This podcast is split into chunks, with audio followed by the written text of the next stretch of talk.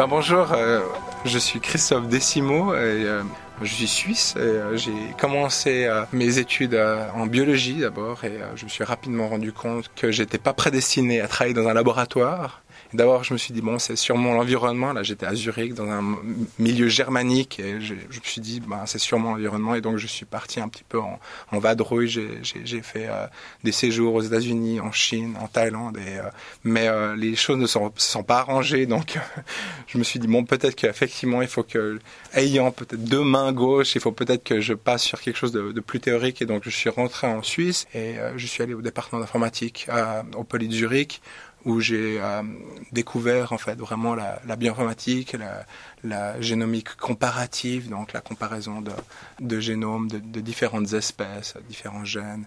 Et voilà, c'est comme ça que je suis devenu euh, bio, bioinformaticien. J'étais en Suisse, donc j'ai fait ma thèse. Dans le milieu scientifique, c'est très courant de, bouger. Hein. Donc bon, mais après après ma thèse, j'avais euh, deux trois travaux encore intéressants que je voulais terminer. Après, j'ai eu mon, enfant, Arthur, et donc c'était pas vraiment euh, idéal au niveau euh, du timing pour aller à l'étranger. Mais finalement, après quelques années, là, j'ai pu enfin me, bouger. Donc je suis allé euh, un peu à la Mecque de la bioinformatique en, en Europe qui est le European Bioinformatics Institute, qui est une sorte de CERN pour la bioinformatique qui se trouve près de Cambridge. Et donc, euh, surtout avec un enfant en bas âge, c'était assez idéal parce que, je, en étant, n'ayant pas vraiment la, possibilité de voyager beaucoup, en étant dans un endroit vraiment dans un centre de gravité avec euh, des visiteurs euh, d'Europe et du monde entier euh, chaque semaine, c'est assez idéal en fait pour faire des rencontres et puis développer son horizon. Donc, j'y suis resté pratiquement deux ans. Et là, je viens de, de, je viens de bouger là sur Londres, à University College London, où je commence un, un, mon propre groupe de recherche. Donc, on verra où ça va me mener euh, ensuite.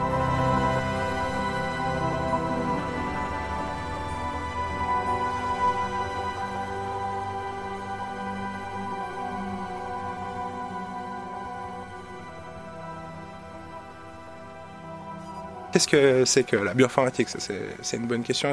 Des fois les gens sont un petit peu perplexes. Donc euh, on aime penser, enfin, que c'est un domaine qui est vraiment à l'interface entre l'informatique et la biologie. La biologie, euh, traditionnellement, c'est beaucoup de collecte de, données, d'observation empirique. Enfin, donc c'est un peu la première étape, mais après, on essaie, de, de, comprendre ce qui se passe avec euh, des, des principes généraux, donc des théories ou des, des modèles vraiment. Et c'est souvent ces modèles traditionnellement, ils sont, ils sont pas exprimés de façon très formelle. Mais euh, quand on a de plus en plus de données et qu'on a affaire à des, systèmes euh, complexes, euh, il y a beaucoup enfin, d'avantages à poser des modèles qui sont un peu plus, euh, disons, formels et qui ont des propriétés, euh, disons, qui sont qui sont bien étudiées et pour lesquelles on a des solutions standards. Et c'est pour ça que, c'est assez naturel que maintenant qu'on a plus de, données en fait biologiques, de ces données à, à haut débit qui a maintenant en fait un intérêt d'appliquer les méthodes statistiques, les, méthodes euh, de l'informatique et du, calcul scientifique de façon générale. C'est là où on intervient. On essaie en fait d'une certaine manière de faire le pont euh, entre les deux. Et euh, je dirais que quand la bioinformatique fonctionne bien, c'est qu'il y a vraiment une grande interaction entre les deux. Où d'abord on, on vraiment du problème biologique qu'on essaie de comprendre. Donc euh, cette énorme complexité en fait de, de système biologique, toutes les interactions. Enfin, je veux dire, c'est les différentes échelles, euh, l'interaction avec l'environnement,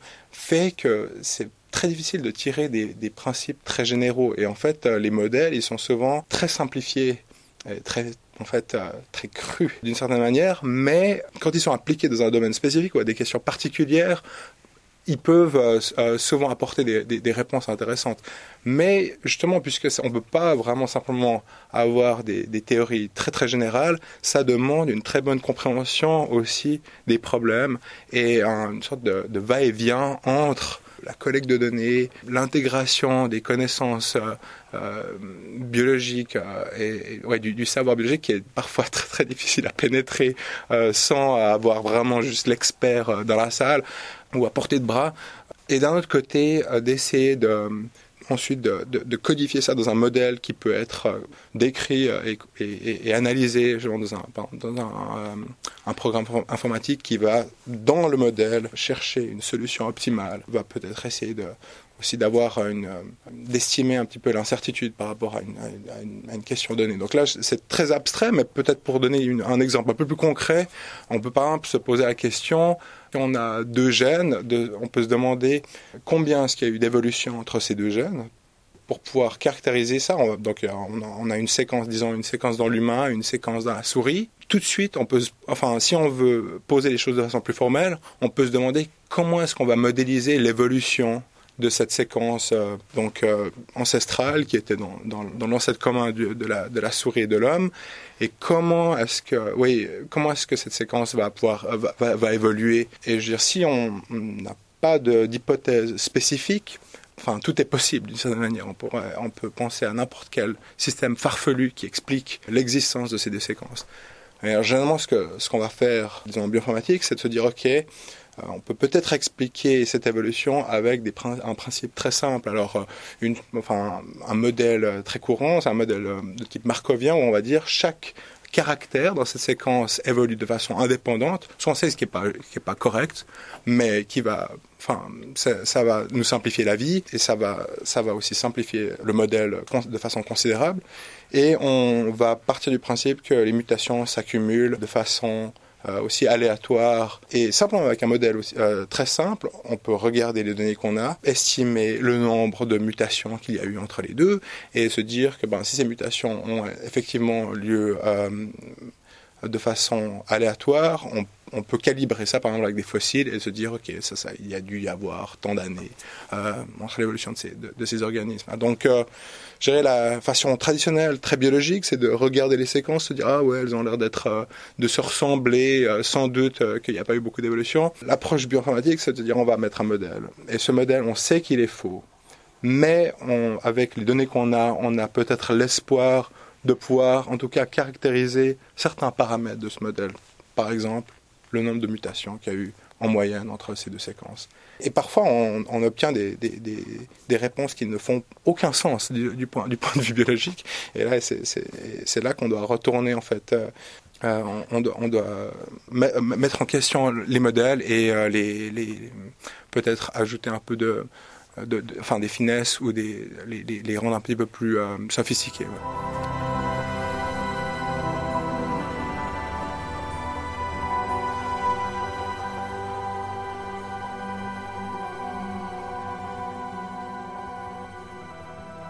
La, matière première, en fait, c'est vraiment le, c'est les, c'est le génome en fait. C'est le fait que maintenant, il y a cette révolution technologique, le fait que maintenant on peut séquencer des génomes à relativement bas coût. Et donc, on a une explosion maintenant de, données à ce niveau-là.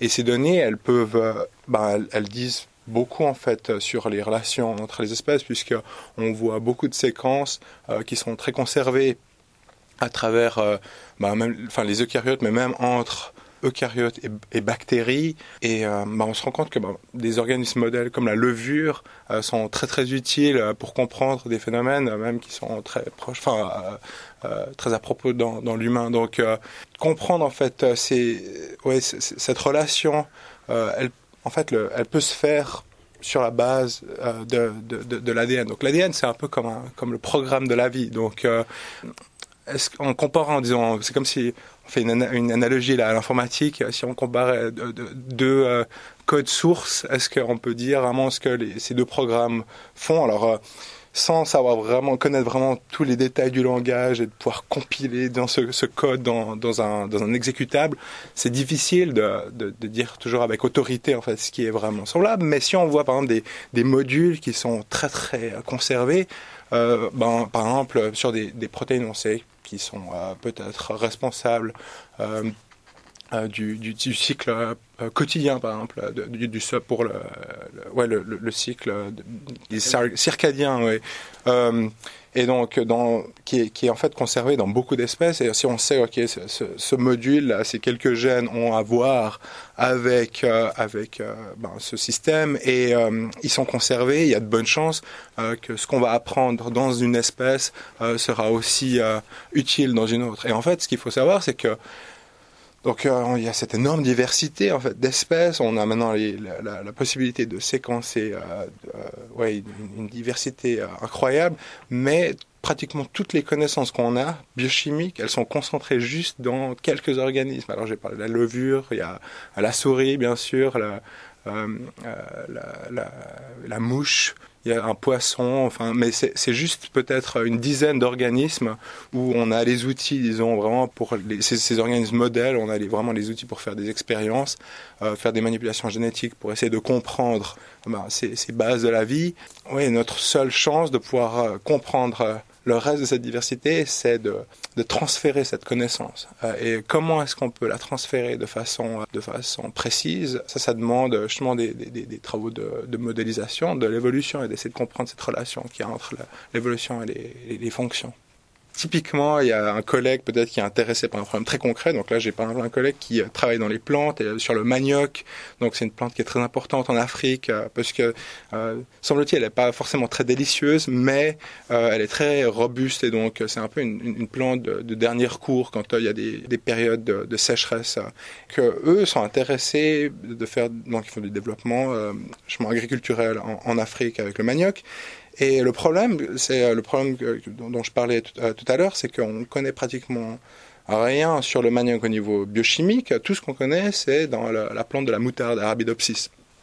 Et donc, euh, il y a un intérêt très fort en fait de pouvoir d'essayer de transférer ces connaissances entre Arabidopsis et le manioc et de savoir aussi bon comme c'est des plantes quand même qui sont très différentes hein, de, de, de, savoir quand est-ce qu'on peut transférer les connaissances et quand est-ce qu'on va on va se heurter vraiment à des, des différences qui sont dues à, à, à une évolution qui ont eu lieu après après que ces deux plantes euh, divergent.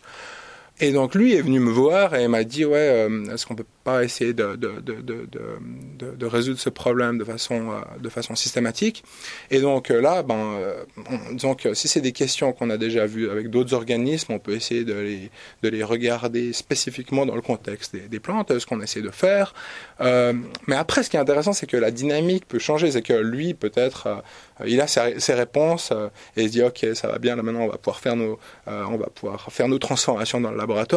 Mais de notre côté, on se dit ah bah tiens, euh, on a quand même fait deux trois simplifications là qui sont pas très satisfaisantes et euh, très souvent euh, on a tendance à devoir, enfin vouloir continuer et, c'est les collaborateurs qui disent ok bon là c'est bon là, vous pouvez, arrêter, là, ça nous intéresse pas. Donc c'est un peu cette dynamique et je pense que ouais il y a énormément de possibilités. Enfin les idées généralement c'est jamais vraiment le problème. Le, le gros challenge c'est plutôt de terminer les projets, d'avoir vraiment la discipline aussi une fois qu'on a eu certains résultats euh, de vraiment de euh, de faire tous les contrôles, de s'assurer que ouais, que les, les, conclusions sont bien euh, établies, enfin sont bien soutenues par les par les données de communiquer ces résultats, des fois de se heurter aux critiques de, de, de, de revues de pairs euh, qui peut qui peut prendre qui peuvent prendre parfois des semaines ou des mois. Puis de façon générale aussi quand on, les résultats sont un peu moins satisfaisants, des fois c'est très tentant de se dire bon allez on arrête et puis on va passer à, à l'étape suivante, mais mais pour que la science avance, c'est aussi très important de pouvoir caractériser aussi les, euh,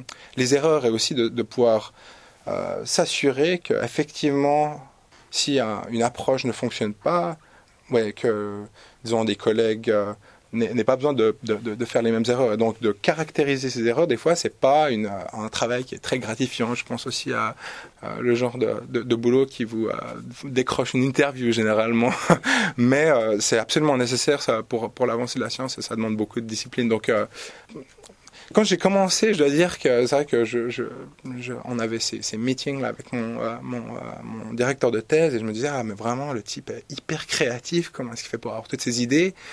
Mais c'est vrai que après quelques années, très, enfin, je dirais même assez, assez rapidement, on se rend compte que, enfin, les, les idées généralement sont de type très incrémental ou, euh, ou euh, dépendent simplement, ouais, de, euh, enfin, elles, elles, viennent de façon très spontanée. Généralement aussi, les personnes un peu plus expérimentées ont, ont, ont toujours envie de contribuer leurs idées ou, euh, ouais, de, de, de, proposer des, des, des travaux. C'est beaucoup plus difficile de se focaliser euh, et de, priori, de, de, trouver une bonne priorisation de ces idées et de les travailler jusqu'au bout, je dirais.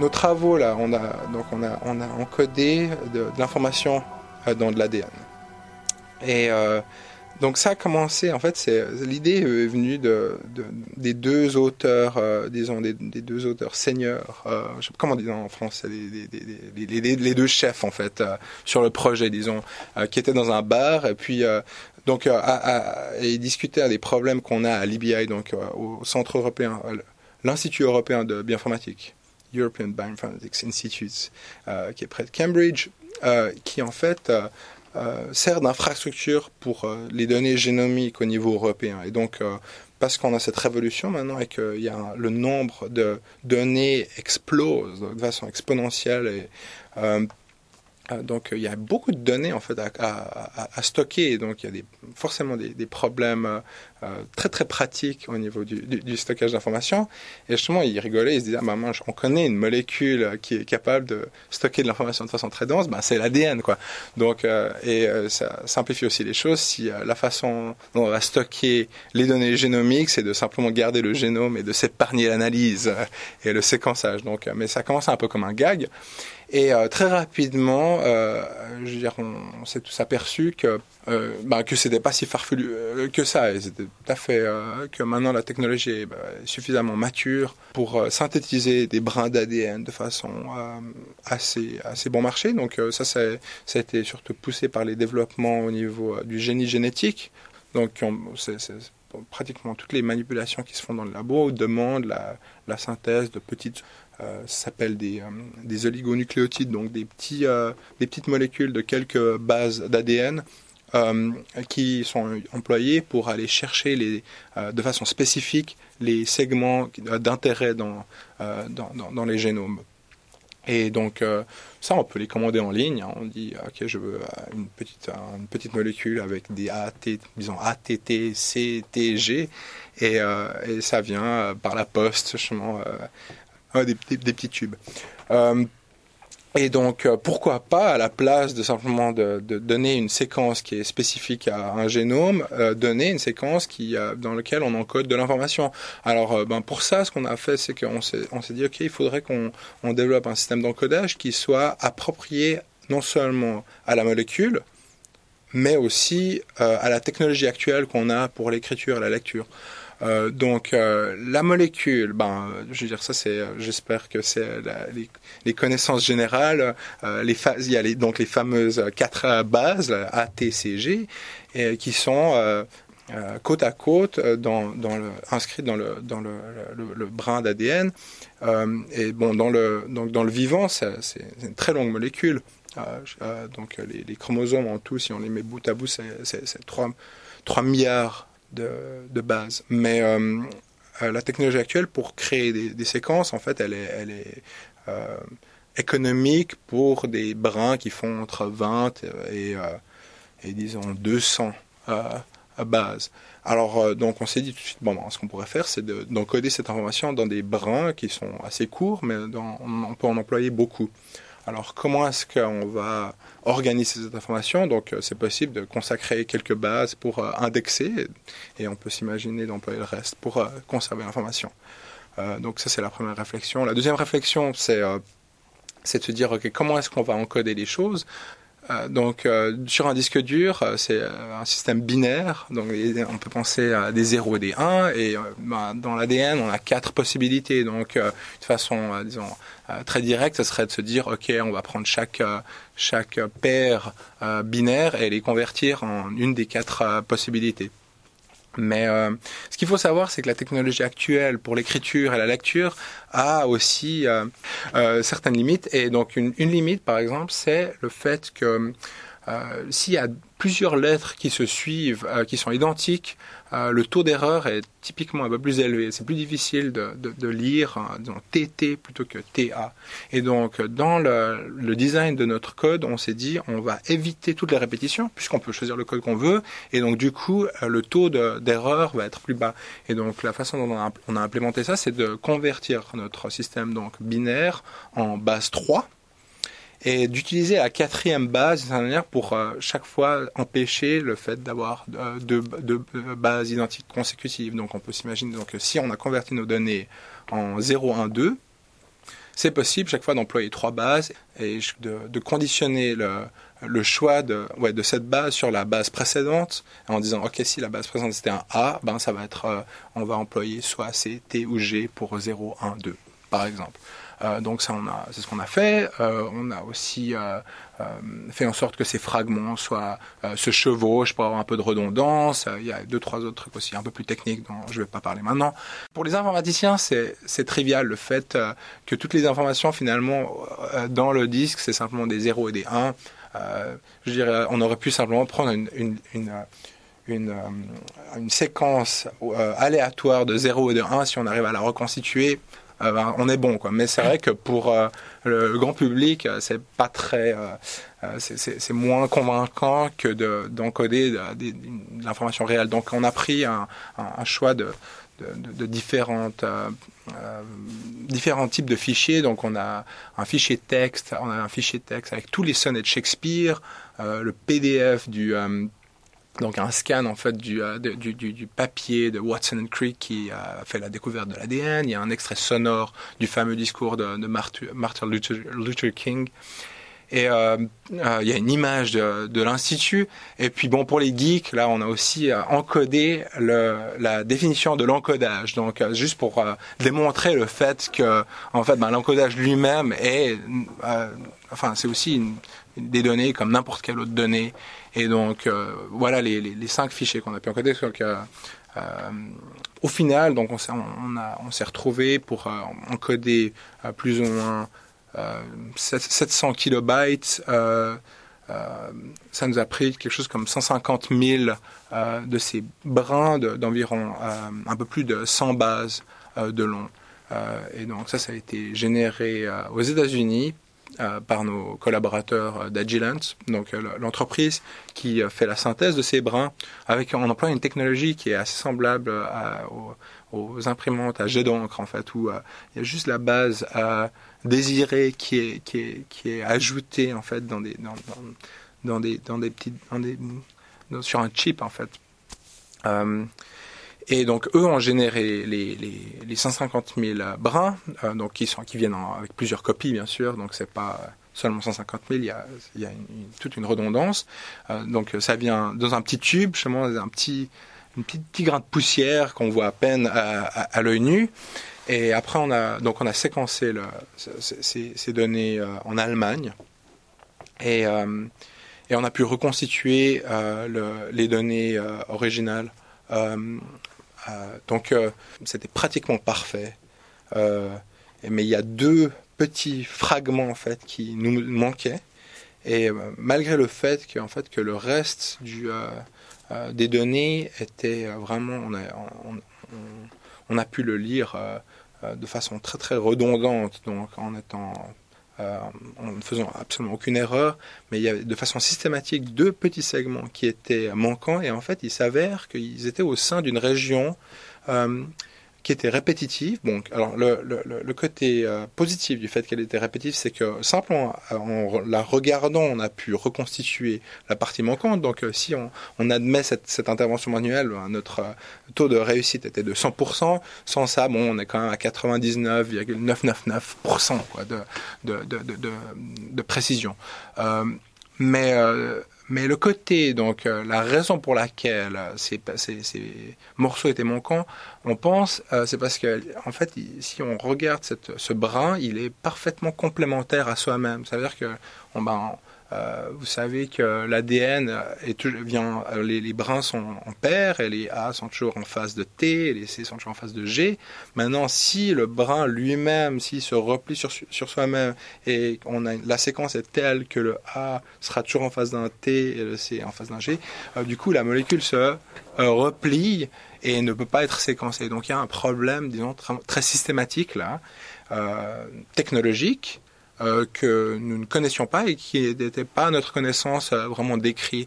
Et bon, ça a des conséquences intéressantes. Bon, premièrement, on peut adapter le, système de codage, mais avec cette connaissance euh, supplémentaire pour éviter ce genre de problème. De la même façon, par exemple, qu'on évite les, bases à répétition.